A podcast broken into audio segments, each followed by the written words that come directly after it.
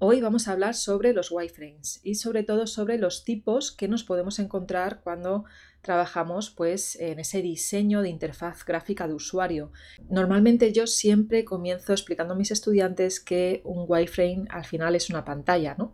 Puede ser un wireframe eh, o una pantalla diseñado para mobile o para desktop, eh, pero al final lo que estás diseñando es una interfaz gráfica de usuario. ¿no?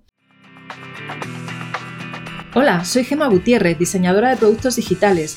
Te doy la bienvenida a un nuevo episodio de píldorasux.com, la mejor forma de aprender diseño de experiencia de usuario explicado con claridad y paso a paso. Aprende con una pequeña píldora cada semana estés donde estés.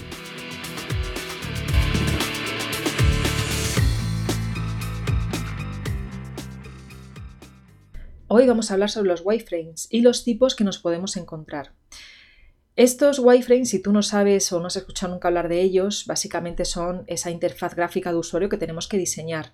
Son parte de los entregables que hacemos durante el proceso de diseño de un producto o un servicio digital. Nos ayudan sobre todo a comunicar a los stakeholders, que pueden ser nuestros clientes internos o externos, eh, pues cómo va a funcionar ese producto digital que estamos, que, estamos diseñando, ¿no? Cómo va a funcionar, qué funcionalidades va a tener, qué contenido va a tener, qué tipo de interacciones va a realizar el usuario en, ese wireframe y también nos ayuda a explicárselo al equipo de desarrollo, que son las personas que están, eh, las programadoras y programadores que van a estar en ese equipo y que van a tener que programar aquel diseño que estamos eh, realizando nosotros, ¿no? Entonces, vamos a empezar hablando, eh, como os decía, es un entregable que generalmente no, se lo queda solamente el equipo de diseño, sino que es para explicar a los stakeholders y a los equipos de desarrollo, pero este entregable pues, se suele dividir en distintas fases del proyecto. ¿no? Y de ahí vienen eh, el, desglosar de alguna forma, el, hacer distintas tipologías de wireframes. ¿no? Te voy a hablar de los tres tipos de wireframes, que son los de baja fidelidad, media fidelidad y alta fidelidad. Si lo decimos en inglés serían low-fi, mi-fi y hi-fi. Y aquí decirte que el nivel de fidelidad se va a relacionar siempre con lo cerca que estará ese wireframe del producto o servicio digital ya terminado, evidentemente a nivel de diseño, no de programación. La idea es ir trabajando en distintos niveles de wireframes o distintos tipos de wireframes dependiendo del eh, nivel de detalle que van a tener y esto varía en función del equipo de trabajo en el que estés, de la empresa y del tiempo que tengas para, evidentemente, para hacer ese diseño de ese producto digital. Vamos ahora a ver eh, cuándo comenzamos a hacer esos wireframes de bajo nivel o low-fi. Estos son eh, aquellos que no, en los que no estamos o no necesitamos especificar ni texto, ni imágenes, ni estilos, tan solo la representación de la estructura de una forma muy muy sencilla. Sería una especie de esbozo de cómo podría ser la estructura a nivel general de cada uno de los wireframe. En ellos, por lo tanto, solo mostramos el diseño a nivel del bloque de contenido, por lo que nos sirven de punto de partida para trabajar en el layout. También nos ayudan durante la primera fase o etapa del proceso a idear o definir los primeros flujos de navegación que tendrá nuestra solución. Y es muy importante hacer esos flujos de usuario, que básicamente es mostrar la navegación de esos wireframes por los que tendrá que ir pasando el usuario para realizar una tarea en concreto. ¿no?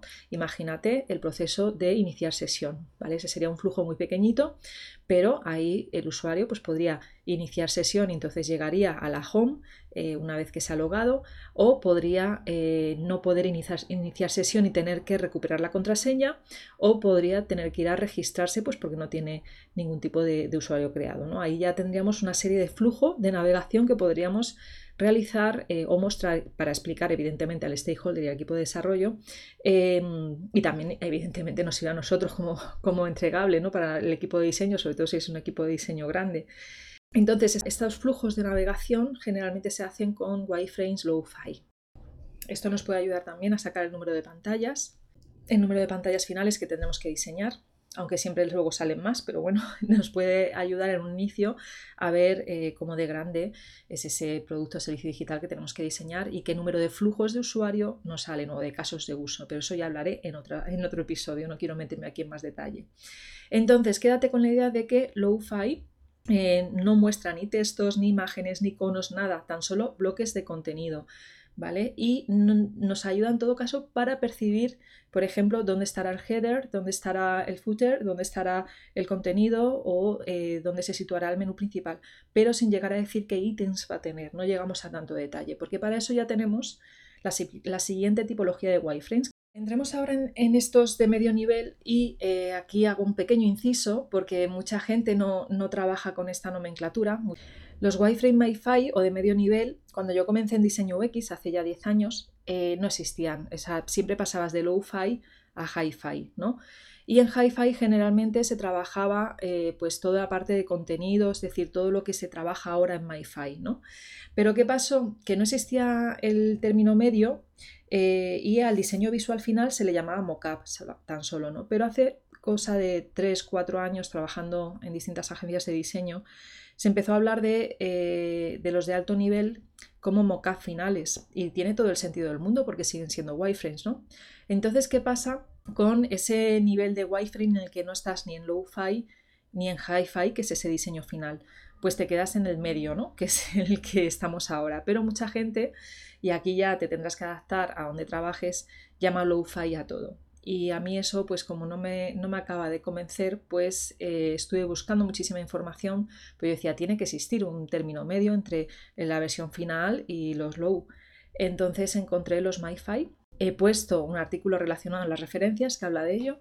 ¿Cuándo pasamos entonces a la versión MyFi? Básicamente es una vez que hemos decidido y validado con el cliente esos primeros flujos de navegación, el siguiente paso es comenzar a diseñar cada uno de los wireframes o pantallas de nuestra solución, ya sea una app móvil o una aplicación web o incluso una página web, a un nivel un poco más detallado. ¿no? Este nivel vamos a llamarlo wireframe MiFi o de medio nivel y ya comenzamos a trabajar en los detalles de la funcionalidad y el contenido final. ¿Cuáles son las ventajas aquí? Pues básicamente es que podemos eh, hacer cambios rápidos, ya que todavía no hemos aplicado ese diseño visual final donde va a haber las imágenes finales, etcétera. Las ventajas son que todavía se pueden realizar cambios rápidos, ya que estos no son los mockups o wireframes hi-fi finales. El motivo principal de poder hacer cambios rápidos es que todavía no hemos aplicado esa fase de diseño visual final con colores, fotografía, tipografía, todas las alineaciones perfectas, sino que estamos en la parte pues, en la que estamos mostrando efectivamente ya un contenido mucho más cercano al final o incluso el contenido final. Estamos trabajando sobre una cierta iconografía que luego puede variar un poquito dependiendo del branding de cada empresa y estamos eh, mostrando las interacciones que puede realizar el usuario con los distintos componentes que puede tener ese, ese wireframe. ¿no? Entonces, eh, las ventajas que tenemos, pues básicamente ya podemos, si lo deseamos, testar en esta versión de wireframes con usuarios reales eh, una vez que tengamos un prototipo navegable. También nos ayuda a tener más claridad eh, para el visual designer a la hora de diseñar los hi-fi finales, porque evidentemente la, la, siguiente tipología de los wireframes ya un diseñador UX se desvincula y ahí entraría el diseñador visual. Y también evitamos, y esto para mí es el punto más importante, que los stakeholders, cuando estamos en una reunión y le estamos presentando este tipo de wireframes, se fijen solo en la parte visual, ¿vale? Eh, por lo tanto, conseguimos, eh, si no aplicamos ninguna capa visual a estos wireframes, conseguimos que se centren en validar el contenido, la navegación y las distintas interacciones, ¿vale? Porque ya os digo, me ha pasado muchas veces que los stakeholders se, pueden tirar una hora eh, hablando sobre si les parece bien un color o no, o, o un icono o no. ¿Vale? Entonces evitamos en estas reuniones previas a ese diseño visual final, pues centrarnos a conseguir que el, stakeholder se fije realmente en el contenido y en la navegación, ¿no? y, que podamos validar y cerrar esta versión de, de, esa solución que estamos diseñando antes de aplicar la capa visual. Entonces, si tú no eres un perfil híbrido, eh, de UX UI, como comúnmente se llama, seguramente esta será tu última, tu última etapa, ¿no? esta será tu última parte del proceso de trabajo. Porque lo que viene después es la siguiente tipología que, de wireframes, que son los wireframes Hi-Fi, donde debe intervenir un visual designer que trabajará sobre los MiFi para convertirlos en la versión final del, del producto. Aquí trabaja ya el boceto con un contenido mucho más realista, elementos más específicos como son imágenes, iconografía, colores y tipografía. También se establecen los textos finales si hay que hacer alguna modificación sobre los previos del MyFi y el diseño final del producto se podría considerar que es estos wireframe hi-fi o, como os decía, mockups finales, ¿vale? Entonces, aquí ya también como consejo, eh, mucho cuidado porque hay clientes que no entienden qué es un wireframe y las diferencias que hay entre esta tipología y posiblemente tengas que explicárselo y también explicarle las ventajas que tiene trabajar de esta forma. Si buscas artículos además sobre wireframes, te encontrarás con muchos que solo hablan de bajo nivel y de alto nivel, siendo este último una versión medium, es decir, sin que, sin que tenga ese diseño visual final, ¿vale? Esto era así más bien antes, eh, aunque ya te digo que según donde trabajes quizá todavía utilicen nomenclaturas distintas. Por lo tanto, aquí mi consejo es que te adaptes a la manera de trabajar de la empresa en la que estés o, si tienes la suerte de ser la persona responsable del equipo de diseño, pues que marques tú misma las normas que quieres eh, que se apliquen a la hora de trabajar, ¿vale? Tanto a nivel interno como con el cliente. También te recomiendo ya para ir finalizando el, episodio de hoy, te voy a enlazar a otro podcast. Hay un podcast que se llama Hablemos de UX, no, tiene muy poquitos episodios a día de hoy, pero eh, la diseñadora que, que, habla en este podcast, la verdad es que explica muy bien, me gusta mucho cómo lo hace, se llama Alice Pérez y habla sobre los wireframes en uno en concreto que te voy a vincular y explica precisamente esto que te digo, que dependiendo de la empresa o incluso del proyecto, pues tendrás que trabajar de una forma u otra e ir adaptándote. Es decir, puede que en un proyecto por temas de falta de tiempo o de presupuesto, pues tengas que saltar de los primeros flujos de navegación en versión low-fi a esos wireframe finales, ¿no? esa parte visual final. También depende evidentemente de los perfiles de diseñadores que haya dentro de ese proyecto. Al final lo que te encontrarás es que por mucho que estudies la teoría, en la práctica la manera de trabajar a veces cambia y tienes que adaptarte a ello y hacerlo lo mejor posible con los tiempos que te dan. ¿no?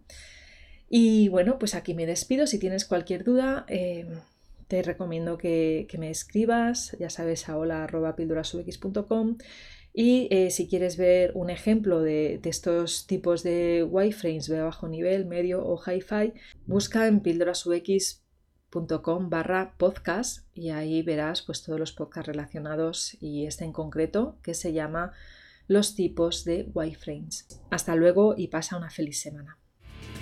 Si te ha gustado este episodio, puedes recibirlo cada semana en tu correo electrónico.